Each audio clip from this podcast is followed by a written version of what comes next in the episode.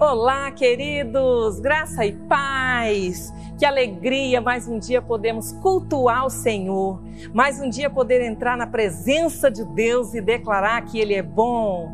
Que dia maravilhoso e que nesse dia o Espírito do Senhor venha ministrar na sua vida, que o Senhor possa estar falando conosco, porque o Senhor é bom e a sua fidelidade dura para sempre. Amém, queridos? Jesus disse uma palavra muito linda Lá no Evangelho de João 10, 10, ele fala assim: Eu vim, mas eu vim para que tenham vida.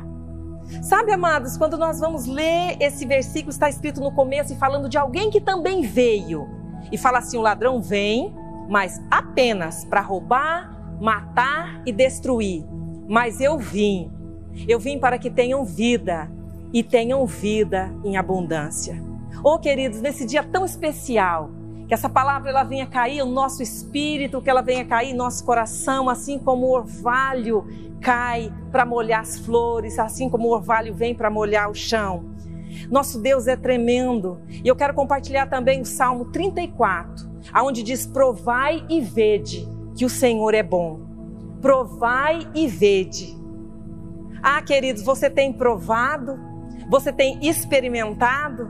Porque eu tenho certeza que se você provar, os teus olhos vão conseguir ver e você vai entender que o Senhor é bom. Eu quero começar essa manhã falando da grandeza de Deus, do amor de Deus, das coisas lindas que Ele tem para nós. E a palavra também no Evangelho de João, ele fala de o que começou no princípio. No princípio era o Verbo, o Verbo estava com Deus e o Verbo era Deus.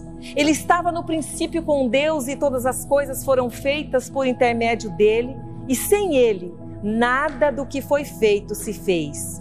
A vida estava nele e a vida era a luz dos homens. Você pode dar um glória a Deus? A vida era a luz dos homens. Sabe, queridos, eu tenho uma alegria nesta manhã, desse dia de estar compartilhando, nesse domingo tão especial, uma palavra que o Senhor tem para nós e que renova nossas vidas, que nos transforma, uma palavra que traz cura para nós. No domingo passado, foi nós ouvimos aqui uma palavra falando sobre paz. Nós aprendemos o que é paz, nós entendemos porque precisamos ser mensageiro de paz nesse mundo tão carente de amor, nesse mundo tão carente de sentido. E no domingo, então, nós fizemos uma caminhada de fé. E essa caminhada, claro, culminou nele, o autor da fé, o príncipe da paz, criado antes da fundação do mundo, para religar para conectar novamente o homem a Deus. E como falamos de paz, e falar de paz é algo tão tremendo e tão necessário nesse tempo de hoje, eu achei oportuno, orando ao Senhor pela palavra de hoje, que continuássemos de alguma forma trilhando nesse mesmo sentido. E a palavra de Deus em Coríntios, 1 de Coríntios 11, 28 diz assim: Examine-se, pois, o homem a si mesmo Examine-se a si mesmo, olhe para dentro de si, olhe com atenção. Quem que não quer ter paz no mundo em que estamos vivendo? Todos querem ter paz. Todos querem ter uma vida sossegada, todos querem viver em harmonia. Até pessoas que ainda não conhecem Jesus e talvez ainda não dizem não estar pronta para Jesus, elas querem conhecer paz. Mas eu quero te perguntar algo nesta manhã. Jesus fala: Eu vim para que tenham vida e a tenham em abundância. Você tem experimentado vida em abundância? Você tem experimentado o que é vida plena? Você tem experimentado o que é uma vida que o Senhor nos disse que Ele veio para isso? O que te impede de mergulhar nesse rio de paz? Nessa paz profunda, real e disponível? Talvez tenha coisas dentro aqui dentro, dentro de você, guardada no coração, protegidas com tantas histórias e coisas guardadas dentro de você. Elas podem estar te impedindo de você viver a plenitude do que o Espírito de Deus tem para a sua vida. E nesta manhã, seguindo nesse mesmo pensamento que começamos a entender que precisamos de paz e precisamos mergulhar na paz, Eu quero que você olhe para dentro de si e olhe com toda sinceridade e responda sinceramente. Você tem vivido em paz? Você tem experimentado a paz que Cristo dá e que excede todo entendimento? Talvez, amados, tem coisas guardamos que nós olhamos e não damos muita atenção, mas ela acaba sendo uma pedra de tropeço para mergulhar naquilo que Deus tem para nós. Mas eu quero fazer uma pergunta para você. Se continuar como está, com áreas dentro da alma, talvez fechadinha assim, guardada ali, como você vai estar daqui cinco anos, daqui dez anos? Como vai estar a sua vida? Sabe essa promessa que o Espírito de Deus fez, ela ainda ecoa: Eu vim para que vocês tenham vida, vida plena, vida abundante, vida crescente, vida desafiadora. O Senhor quer algo para nós que nos vai levar sempre ao crescimento, porque tem um propósito para nossas vidas. A palavra de Deus diz que o propósito de Deus, ele tem um nível de crescimento para mim e para você, meu querido. E sabe qual é? A estatura de Cristo. Esse é o propósito de Deus, esse é o projeto de Deus. Mas é que muitas das vezes existem algumas coisas e nós gostamos de ter razão. E falar então hoje de perdão é um tema que eu acho muito importante, porque perdão é um pré-requisito importantíssimo para que o ser humano tenha paz, alegria, consolo, que ele viva bem consigo mesmo, que ele viva bem com aqueles que estão ao redor, com aquelas pessoas que estão próximo.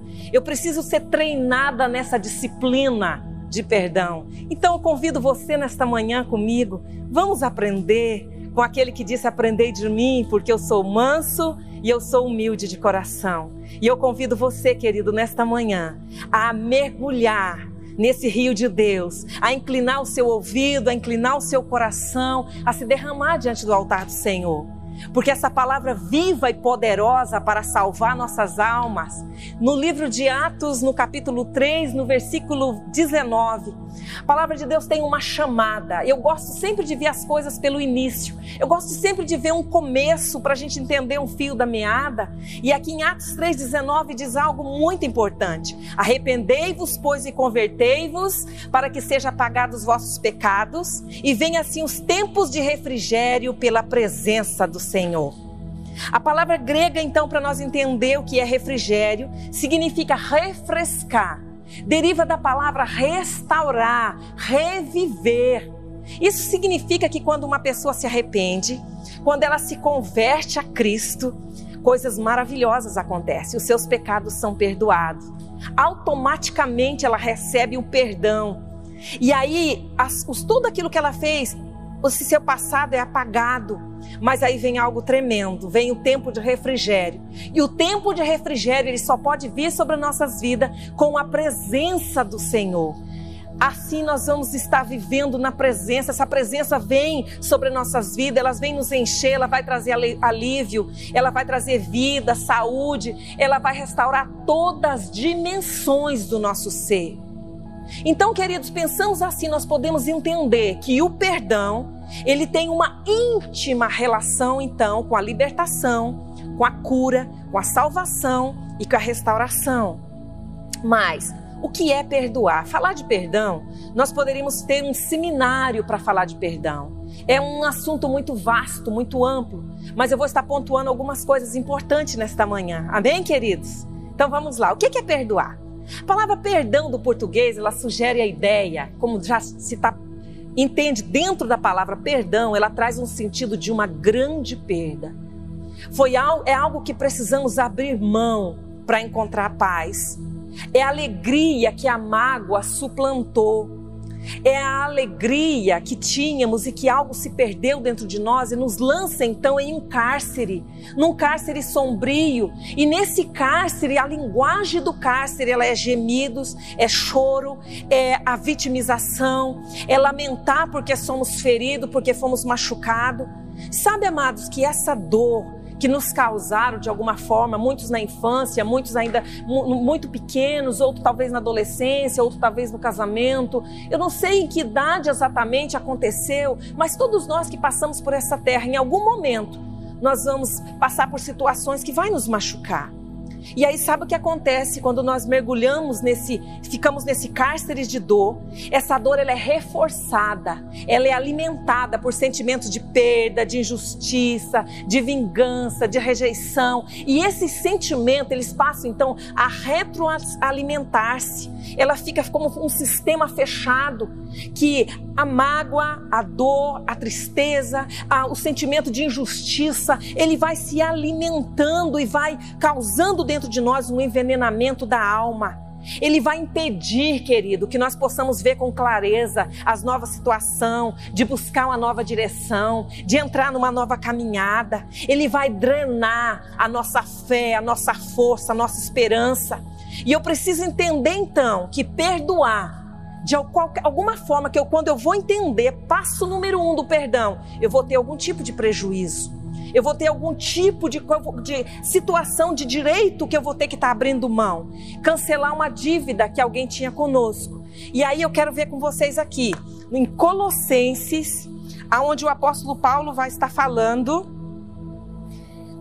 do que foi preciso que acontecesse conosco, Colossenses capítulo 2, você vai ver o versículo 13, a parte B. Mas eu vou ler todo. Ele diz assim: Quando vós estáveis mortos nos pecados e na incircuncisão da vossa carne, vos vivificou juntamente com ele, escute só, perdoando-vos todas as nossas ofensas quando nós estávamos mortos nos nossos pecados, distantes do Senhor, Ele nos vivificou. Presta atenção nessa palavra. Ele nos vivificou. Eu quero que você entenda, queridos, que está no passado. Se está no passado que Ele nos vivificou, tem algo novo para mim hoje juntamente com ele, perdoando-vos todas as vossas ofensas. Queridas, nós somos vivificados através do sacrifício de Jesus. Ele perdoou. O Senhor perdoou o pecado, ele perdoou as nossas dívidas. Em algumas versões diz que o escrito que estava contra nós, a cédula que estava dizendo que nós éramos peca pecadores, que tínhamos uma dívida que não podia pagar. Essa dívida foi cancelada, essa dívida foi cravada na cruz. Deus nos perdoou. Perdão, então, podemos entender como perdão e expiação. E aí vamos ver que Jesus veio para essa terra para nos ensinar a viver. Mas viver como? Em conformidade com princípios, em conformidade com as leis, com as normas do reino.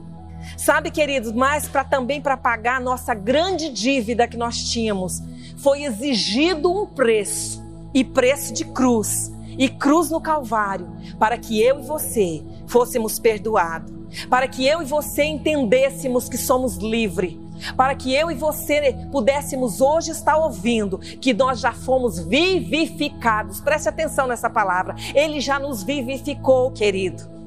Sabe, amados, isso tudo foi possível para que eu e você pudéssemos então, com novos olhos, olhar para dentro de nós e para recebermos uma liberdade para entender que tem princípios morais, tem novos princípios, tem novas normas do reino, e o Senhor quer trazer cura, o Senhor quer nos levar a um novo começo, o Senhor quer fazer para nós um recomeço, uma vida de amor, uma vida de santidade. E essa vida, queridos, que o Senhor prometeu para nós, para mim e para você, eu quero te dizer que ela é uma vida abundante, que ela é uma vida real. Ela não é conto de fada, ela não é um marketing, ela não é um, um pensamento positivo, mas ela trata de uma realidade plena que o Senhor quer nos levar.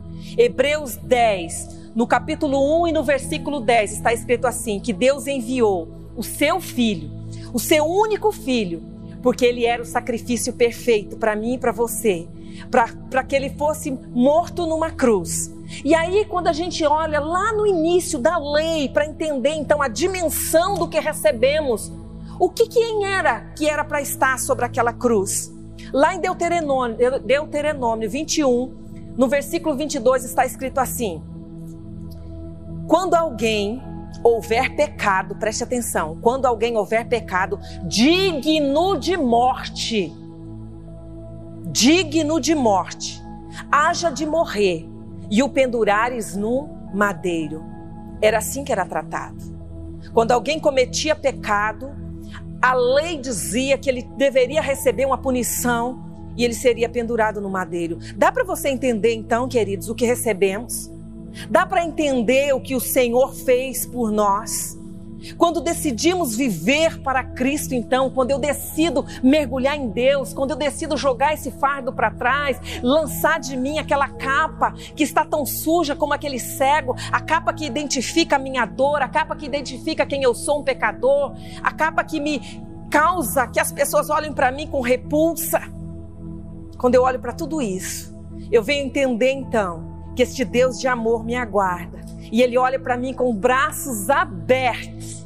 Ele olha para mim com aquele coração de pai. E sabe o que, que ele diz? Olha, filho querido, olha, filha querida dos teus pecados eu já não me lembro mais, as tuas transgressões eu já apaguei, as suas transgressões foram canceladas, foram anuladas, eu nem lembro. Eu só sei de uma coisa, filho, eu te amo com um amor, com um amor desesperado, com um amor que ele diz com um amor eterno. Eu te amei e com benignidade eu te atraí. Este é o Deus que nós servimos, querida. Este é um Deus que quando perdoa, ele esquece esquece, ele apaga e tem um lugar aonde os nossos pecados ficaram, onde a dívida foi paga.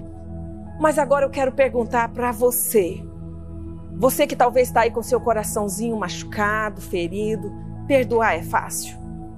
Perdoar é simples? Existe um escritor que ele fala que para aqueles que acham que o perdão é algo fácil e simples é porque ele não precisou ainda oferecer o perdão para alguém. Sabe, amados, perdoar é algo que às vezes levanta dentro de nós. Exatamente porque estamos num cárcere de dor, exatamente porque fomos machucados, exatamente porque fomos feridos, exatamente porque tem um discurso interno dentro de nós, querendo razão, querendo justiça própria. E são tantas vozes que se levantam e você sabe o que acontece? Existem estudos que comprovam que quanto mais uma pessoa é ferida, mais machucada, ela se torna mais insensível ao perdão, porque ela se veste com tantos argumentos, ela se cobre com uma capa de justiça própria tão impenetrável que aquilo se transforma em uma muralha. E aí não dá tempo agora da gente estar tá compartilhando, mas depois você pode olhar lá em Gênesis e você vai ver uma história tremenda. E eu escolhi essa história para nós estar ilustrando e falando também de perdão. Você vai ver a história de José. Ele já era então governador, ele já estava é, famoso, não é? Ele já era uma pessoa conhecida, ele já era uma pessoa que ele tinha um respeito de todos ao seu redor. E aí, quando ele encontra os seus irmãos por conta de uma grande fome que houve na, em toda a terra, e a sua família chega até ele, ele podia olhar para os seus irmãos e de repente falar assim: Olha, não foi nada, foi tudo bem, deixa para lá. Como muitas vezes eu e você fazemos. Estamos feridos, estamos machucados, mas porque não sabemos lidar com a dor e a raiva que está dentro de nós, nós minimizamos e dizemos que está tudo bem. Sabe, José não agiu assim. Deus não quer super-humanos. Deus não quer pessoas perfeitas, até porque Ele sabe que nós não somos perfeitos, querido. Mas Ele quer pessoas que, na sua humanidade, ela é verdadeira José teve um momento que não dá mais para ele segurar, ele confronta os irmãos, ele diz: Olha, vocês foram cruel, foram cruéis comigo, vocês intentaram mal contra mim, vocês me venderam como escravo, vocês não se importaram com a minha dor, vocês me machucaram, eu sofri muito. Sabe, ele fala tanta coisa, mas aí ele fala: Mas agora, agora esse momento é outro. Agora esse momento, vamos viver o hoje. Vocês intentaram o mal. E sabe o que ele disse? Ele falou: Olha, ele usou, ele está falando, Deus usou vocês para me enviar para cá, para me conservar com vida, para trazer vida para nossa família. Sabe, ele entende, ele já estava tão trabalhado por Deus, ele estava tão exercitado naquele processo de conhecer quem era o Deus que ele servia, que ele olha então para os seus irmãos, apesar da dor, apesar daquele choro, apesar que ele mostra a sua humanidade, mas ele fala: Deus usou vocês. E aí a gente começa a entender. O Deus que a palavra dele diz, que ele transforma maldição em bênção. Não é que Deus quer que nós soframos. Não é que Deus quer que tem prazer na nossa dor. Mas ele permite, quando eu coloco o meu coração diante dele e peço para ele trabalhar na minha vida, ele permite que as minhas dores, que as minhas maiores dores, ela está guardada ali, exatamente naquele cantinho, o mistério que o Senhor tem para a sua vida. Ali está guardado o teu chamado, ali está guardada a tua vocação, ali está guardado o teu talento, ali está guardado quem é você no reino. José tinha mil motivos para se tornar amargo, para se tornar rancoroso, ele tinha mil motivos para se tornar um homem deprimido, medroso, desajustado. Ele tinha tantos motivos para se tornar, desenvolver tantas doenças de alma.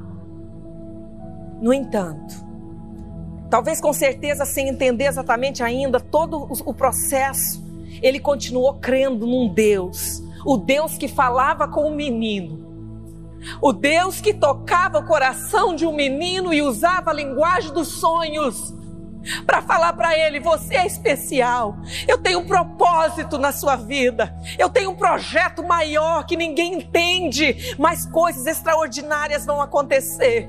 E porque esse menino ainda ao longo do seu trajeto, da sua caminhada, desde o sonho e ser o amado do Pai, em ter a tua túnica especial e ser o favorito do Pai, até chegar a ser governador da maior nação da terra. Em todo esse trajeto, ele conserva o coração de menino, ele conserva um coração que acredita, como um filho, como uma criança acredita no coração do Pai.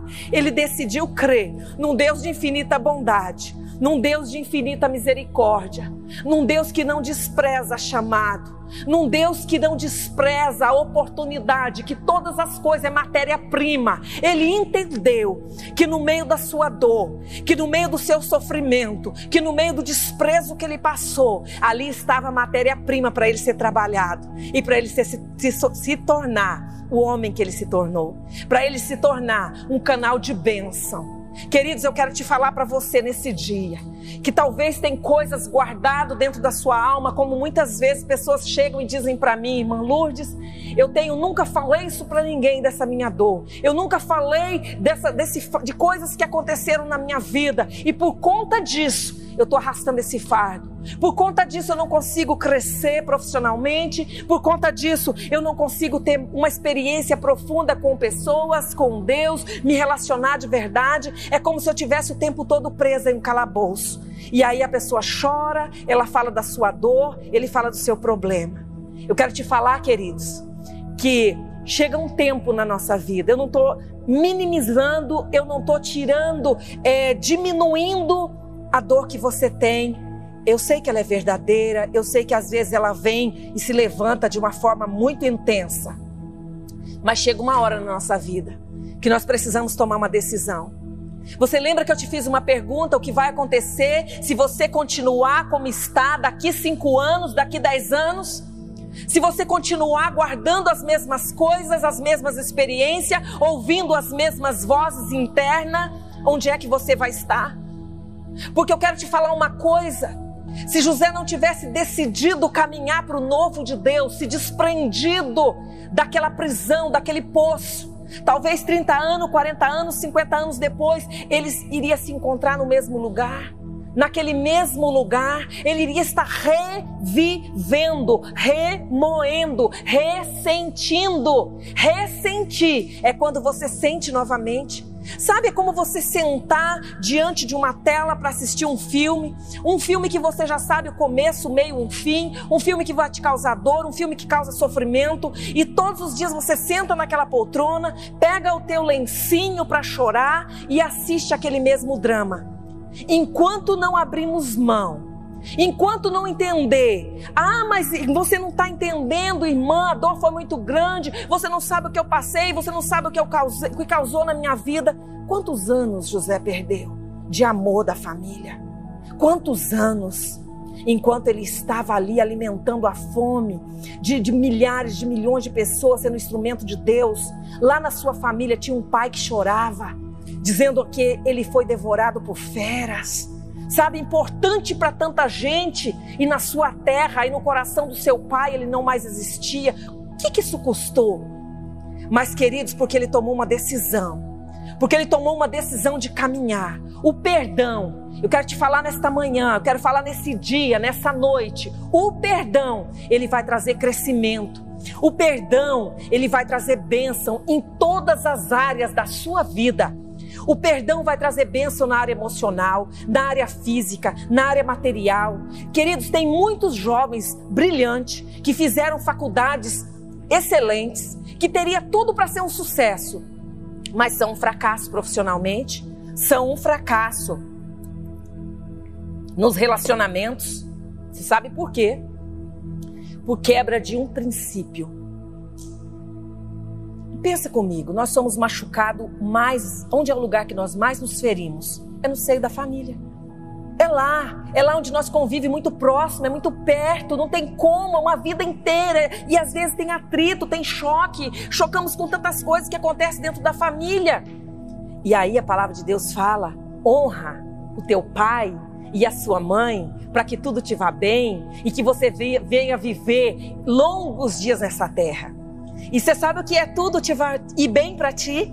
É essa carreira que você tanto quer, é o sucesso profissional que você tanto quer. E de repente, você não está vivendo a vida abundante. De repente você está vivendo uma vida ainda de catando migalhas, porque esse princípio que a palavra de Deus diz, honra. E o Senhor sabe o que vai dizer para você?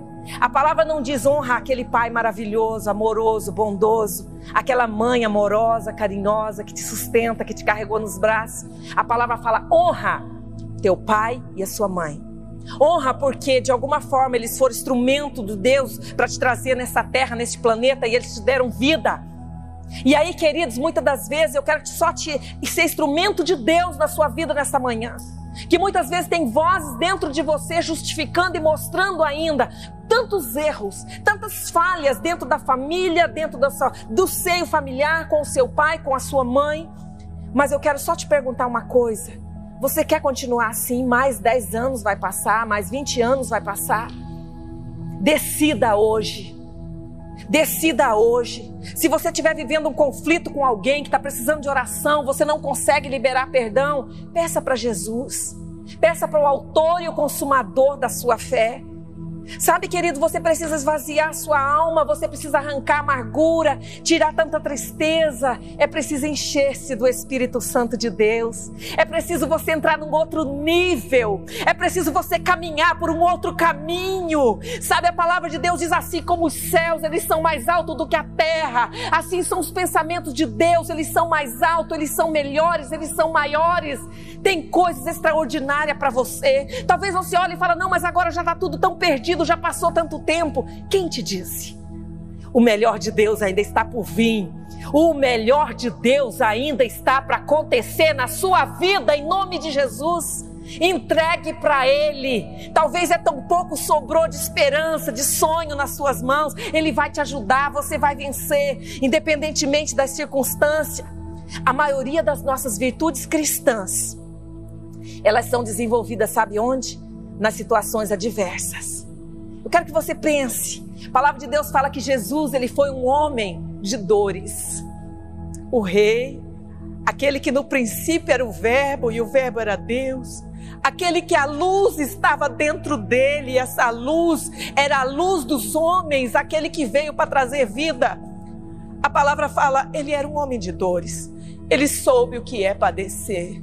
Mas a própria palavra diz que Deus o exaltou sobremaneira a palavra de Deus diz que por isso ele foi, ele se levantou, ele está num lugar acima de todo, de todo principado, de todas as potestades, ele está em um lugar de glória, porque Deus o exaltou. E se Jesus, queridos, foi um homem de dores que soube o que é padecer, eu quero só te lembrar que muitas das vezes, lembrar das vitórias, das alegrias, yes, eu sou mais que vencedor, nós somos filhos do reino, nós somos cidadão dos céus, glória a Deus por essas verdades nas nossas vidas. Mas a palavra de Deus diz em Filipenses: eu posso todas as coisas naquele que me fortalece. Eu posso superar um calabouço. Eu posso superar algoz. Eu posso superar humilhação. Eu posso superar traições. Eu posso superar dificuldades. Porque não vivo mais eu, mas Cristo vive em mim. Aleluias! Você pode dar um glória a Deus, meu querido? Este é o nosso Deus. Eu quero te falar uma coisa: que muitas das vezes, quando passamos por situação de crise, de dor que nos machuca, sabe o que acontece conosco? Pensamento de vítima. nos sentimos vítima, as pessoas até olham e falam: Ah, mas se fosse comigo não ia ficar assim, eu ia fazer isso, eu ia fazer aquilo. Eu quero te falar para você, queridos, que você não é uma vítima. Eu quero dizer para você que você é um herói, que você é uma heroína, que passar pelo que você passou e sobreviver, que passar por onde você passou e você está aí vivo. E aí você pode dizer, irmã, mas estou sentindo dor. Eu quero falar algo para você nesse dia. A tua dor não é a sua inimiga, a sua dor é tua amiga. Ela está dizendo para você, você sobreviveu. Tentaram te matar, tentaram abortar os teus sonhos, tentaram sepultar o teu chamado, tentaram te aprisionar. Mas você sobreviveu. Este é o nosso Deus, queridos. Eu quero te falar que as nossas áreas que nós precisamos ser desenvolvida, elas são, elas vêm ser forjada em adversidade. Nós aprendemos a amar com pessoas que estão, que têm dificuldades de amar. Nós aprendemos a ser pacífico em situação de guerra, quando todos declaram guerra, quando todas as pontes se explodem e não quero mais conversa, não quero mais caminho, não quero mais diálogo. E aí, se eu tenho falado, Jesus, eu quero ser como você. Jesus, eu quero seguir os teus caminhos. Jesus, eu quero crescer, Jesus. E aí, queridos, nós vamos olhar para Ele. Olhar toda aquela perda, sabe? Você me entende? Tudo aquilo que estava no coração, que machucou, você vai pegar tudo aquele pacote e você vai dizer: Jesus, eu não consigo lidar com isso, eu não dou conta, é muito para mim. Eu coloco aqui os pés da cruz. Você vai chorar, você vai entregar, você vai deixar, mas agora você vai se levantar. E quando você se levantar, querido, se prepare porque a vitória do céu na tua vida. Você se levanta para ser um construtor de pontes. Construtor de ponte, imagina um país em guerra e as pontes explodiram, não tem mais como levar suprimento para outro lugar. Tudo era conflito. Imagine assim que no mundo espiritual você vai precisar colocar pedras e talvez no início elas são gotinhas no oceano, ninguém vê o resultado. Persevera, persevera. Sabe, queridos, nós aprendemos a confiar em Deus no meio dos temporais. Quando Jesus estava com os discípulos e foi preciso atravessar para o outro lado e vem uma tempestade, os discípulos ficam desesperados. O que, que Jesus fala para eles? Sabe qual era a disciplina naquele dia? Era a disciplina de fé. E aquele dia Jesus fala para eles: Olha, homens de pequena fé, eu estou com vocês há tanto tempo. E assim que vocês reagem diante de uma dificuldade. Queridos, que o Espírito do Senhor venha sobre a minha vida e venha sobre a tua vida. E que nos momentos de adversidade, que nos momentos de temporais da vida, dos temporais do relacionamento, dos temporais dentro da família, você possa optar pelo silêncio. Porque tem um mistério no silêncio, meu amado. A palavra de Deus diz que Jesus, em momento de crise da sua maior dor, do seu maior sofrimento, ele se calou. Ele ficou como uma ovelha muda, se entregando, indo para o matadouro. Silêncio é arma de guerra. Silêncio é arma de guerra. Silêncio vai fazer com que o Senhor incline os seus ouvidos para a sua vida e ele vai ouvir o teu gemido e ele vai intervir na sua história. Aprendemos a perdoar quando nós somos feridos, ofendidos, machucados. E eu quero te falar uma coisa, talvez você está ouvindo pela primeira vez essa palavra e diz, mas isso é coisa para masoquista. É muito sofrimento. Que Deus é esse? Onde está Deus? Deus está no mesmo lugar, meu amado. Ele está no mesmo lugar quando ele não pôde contemplar o que estava acontecendo no alto de uma montanha. E ele viu o Cordeiro Santo, que não tem culpa nenhuma, sendo entregue por mim e por você. Nós estamos sujeitos nessa terra a conviver com pessoas, com todo tipo de pessoa. E Jesus fala assim na oração que ele fez por mim e por você: Pai, eu te peço que não tirem eles do mundo, não tirem, mas que o Senhor os livra do mal. Eu quero te falar, queridos, que Jesus já fez uma oração para mim e para você. Ele já orou para que nós pudéssemos entregar tudo em Suas mãos, dentro dessa sua caixinha aí guardada, dentro desse lugar escuro, desse quartinho escuro da sua alma, deste lugar de vergonha. Eu quero te falar que aí está a chave, aí está escondido as vitórias, as grandes vitórias que o Senhor tem para a tua vida. Tudo é possível aquele que crê. Tudo é possível. Eu, quero, eu sei que essa palavra falou o teu coração nesta manhã. Eu sei que o Espírito de Deus ministrou sobre a tua vida nesta manhã.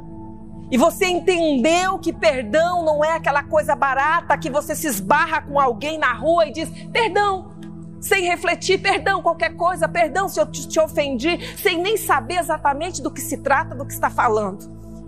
Aqui eu estou falando de um novo, outro nível muito mais profundo.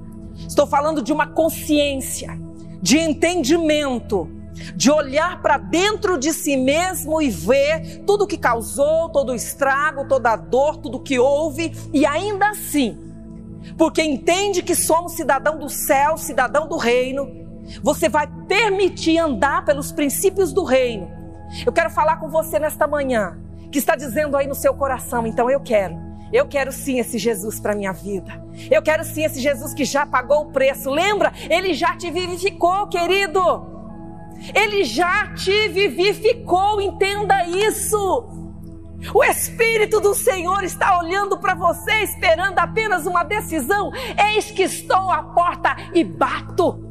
Eis que estou à porta, você pode ouvir essa batida. Acalma essa voz que você tem ouvido de justiça própria, acalma a tua voz de mágoa e ouça a porta batendo. Ouça! É o Senhor que quer cear com você. É o Senhor que quer fazer tudo novo na sua vida. É o Senhor que quer mudar a tua história. Eu quero orar por você nesta manhã, querido e soberano Pai que está no céu. Pai, eu quero te pedir que o teu espírito que é vida, o teu espírito que é ressurreição, o teu espírito, Senhor, que estava sobre o caos, que estava sobre uma terra vazia, mas parava o espírito de Deus sobre a terra Oh, e tudo veio a existir por Ele, todas as coisas sem Ele, nada do que foi feito se fez. Este amor que não podemos entender. Eu quero te pedir que o teu Espírito Santo nesta manhã entra no coração deste homem, entra no coração desta mulher, entra no coração desse adolescente, entra Espírito de Deus no coração daquele que está dizendo agora para mim não tem mais jeito, para mim já passou muito tempo, eu já perdi tudo. Oh Espírito Santo de Deus, que a tua voz venha ecoar muito mais intensa, muito mais poderosa do que a voz da dor, do que a voz do medo, do que a voz do fracasso.